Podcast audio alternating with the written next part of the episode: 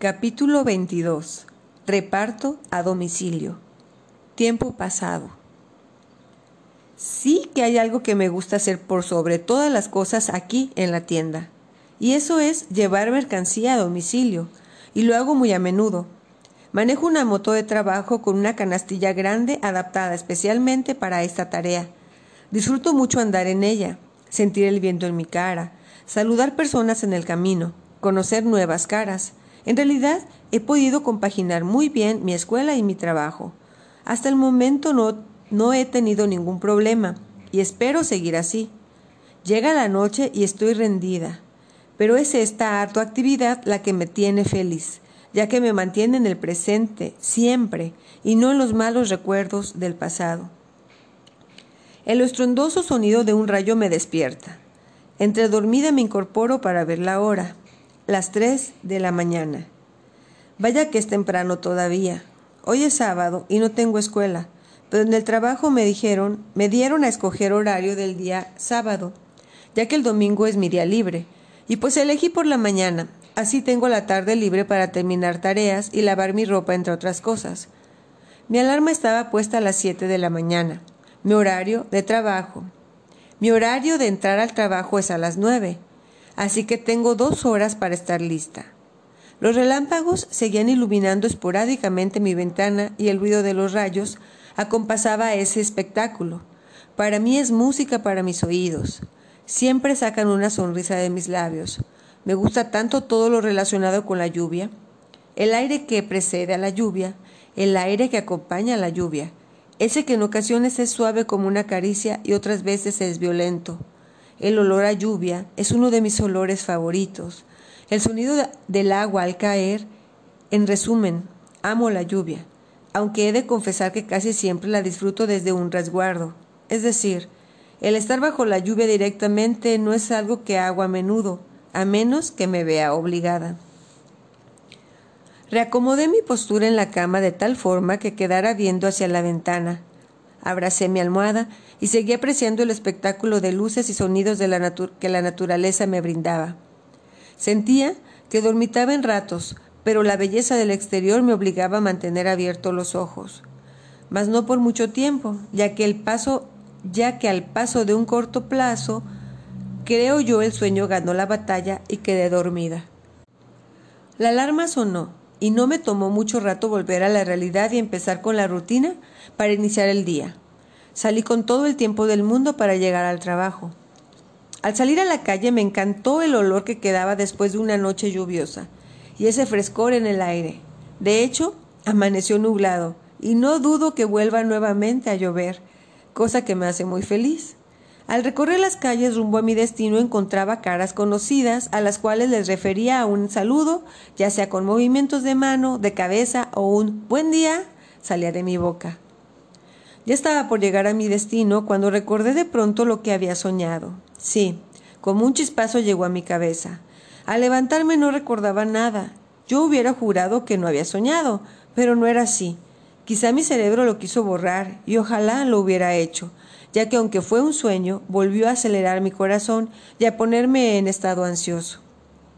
Soñé con él, sí, después de tanto tiempo de no saber de él, ahora es que vuelve a asaltar mi vida, pero no debo de permitirme entrar nuevamente en tal estado de tristeza, así que sacudí mi cabeza y traté de pensar en otra cosa. Para mi buena suerte al llegar al trabajo me di cuenta de la cantidad de tareas reservadas para mí y me alegré. Pronto quedó en el olvido todo eso del sueño y la tristeza. Entre el acomodo de mercancía y estar atendiendo un tiempo la caja, tocó el turno de llevar pedidos a domicilio. Me dirigí a la bodega y ya me tenían todas las bolsas en la caja de la motocicleta. Tomé la lista con los domicilios y costos a cobrar. Empecé a armar mi ruta para no dar tantos rodeos y tratar de aprovechar mejor mi tiempo. Mientras armaba la ruta descubrí que un domicilio era por demás conocido para mí. No puede ser. Mi corazón comenzó a dar tumbos fuertes y mis nervios se alteraron a tal grado que no sabía qué hacer. De pronto el sonido de una voz me sacó de mi estupor. Loreto, ¿aún sigues aquí? Esas entregas urgen. Sí, ya voy, ya salgo a llevarlas, contesté. Me puse el casco y salí de ahí, aún sin creer a dónde tenía que ir a llevar un pedido. Llevé todo lo que tenía que entregar, pero dejé para el final aquel pedido que me puso de cabeza. El domicilio era precisamente la casa de Matías, y a pesar de que sabía que él no estaría ahí, o quizás sí, ya no sé nada de él, de su vida, de sus actividades, de sus horarios. No podía dejar de realizar mi trabajo. ¿Qué excusa iba a dar por no entregar este paquete? Me estaba yendo tan bien el trabajo que no podía darme el lujo de empezar a tener llamadas de atención. Llegué a la casa de Matías y tantos recuerdos volvieron a mí de golpe, como si estuvieran a la espera de que abriera solo un poco la escotilla. En fin, respiré hondo, me armé de valor y toqué el timbre. Realmente yo esperaba que me abriera la mamá de Matías o alguno de sus hermanos, pero no abrió él. El impacto de verlo después de tanto tiempo se notó. No pude disimular lo nerviosa que estaba, y lo único que me alentó fue ver que él también estaba igual. Hola Loreto, dijo, y yo lo sentí como un baldazo de agua fría. ¿Dónde estaba ese hola flaca tan habitual en él? Hola, le respondí. Aquí está el pedido. ¿Dónde lo dejo? Como eran varias bolsas, Matías ofreció ayudar. Por favor, sobre la mesa de la cocina. Ya conoces dónde está. Entré a casa esperando ver señales de alguien más, su mamá, sus hermanos, pero nada, la casa se veía sola. ¿Y tu mamá? Alcancé a decir con un chorrito de voz que supongo por los nervios se transformó tanto. No está. De hecho, no hay nadie en casa. Todos se fueron a vacacionar al extranjero. Entonces, ¿todo este mandado? En cuanto terminé de decirlo ya estaba arrepentida. Era como si los nervios abrieran mi bocota no conectada a mi cerebro y terminara arruinando mi dignidad. Digo, no me hagas caso, a mí en realidad no, no me importa. No tenía otra forma de verte, y un amigo me contó que trabajabas en una tienda y que algunas ocasiones llevaste a su casa encargos. Así que no vi otra manera para poder acercarme a ti. Yo me puse más nerviosa y casi corrí a la puerta. Me faltaba el aire y quería irme de ahí, pero Matías me tomó del brazo y me retuvo. Por favor, Loreto, espera. Tenemos mucho de qué hablar, aclarar cosas, por favor. Tengo que regresar al trabajo, de lo contrario pueden llamarme la atención. Respondía de manera mecánica sin más en mi cabeza. Estaba ya llegando a un estado previo al pánico y creo que Matías lo notó. Me soltó y dijo, entiendo, pero por favor, necesito hablar contigo. Dime dónde. Salí corriendo y antes de subir a la motocicleta le dije, te veo por la tarde, no sé a qué horas y no sé si lo haga. De ser que sí, yo te busco. Fue todo lo que salió de mi boca y arranqué la motocicleta como alma que lleva el diablo. Unas cuadras antes de llegar al trabajo paré la motocicleta, me quité el casco, Respiré profundo y me puse a llorar como desquiciada.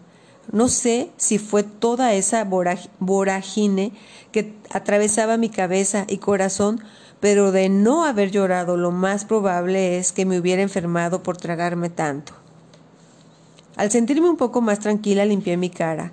Me coloqué los lentes de sol, los cuales nunca me había servido con, tanto como hoy, ya que con ellos podía cubrir los tan enrojecidos e hinchados ojos que traía de tanto llorar. Arranqué la motocicleta y regresé al trabajo. Dejé la motocicleta en su lugar, entregué a la cajera en turno el dinero y la lista y me dirigí al lugar que me fue entregado para poder guardar mis cosas personales en horas de trabajo y tomé mi bolsa y sudadera. Me despedí de todos y salí del trabajo rumbo a casa con la cabeza llena de preguntas y de dudas. Mientras caminaba volví a recordar a Matías en el momento justo cuando abrió la puerta el día de hoy. Realmente es muy guapo. El tiempo que lo dejé de ver no hizo más que caerle en bien. Ahora pienso que el tiempo puede pasar, pero lo que siento por él no. ¿A quién quiero engañar? Mi corazón se estremece solo de recordar su voz. ¿Qué voy a hacer? Si mi mamá me ve así, va a preguntar, y no quiero preocuparla más. Al llegar a casa vi una nota pegada en el refrigerador. Era de mamá, en la cual me explicaba que tuvo que ir a casa por unos documentos que ocupaba y aprovechó para decirme que no la esperara a comer, que tenía que resolver algo urgente, que después me contaba, que me cuidara mucho y que me amaba. Mucho mejor así, me dije. Yo por mi parte no tenía ni la más mínima gana de comer. Traía el corazón en el estómago y la cabeza estaba por estallarme. Así que solo saqué unas pastillas para el dolor de cabeza, las tomé y me metí a dar un baño con agua caliente para relajarme un poco. Mientras me bañaba le di muchas vueltas al asunto y llegué a la conclusión de que no podía seguir así, llena de dudas, que esta era mi oportunidad para cerrar ciclo. Bien, ¿cómo es? Hablando, sacando todo. Así que me cambié, arreglé un poco y armándome de valor salí de casa para ir a la de Matías. Sin más, sin avisarle.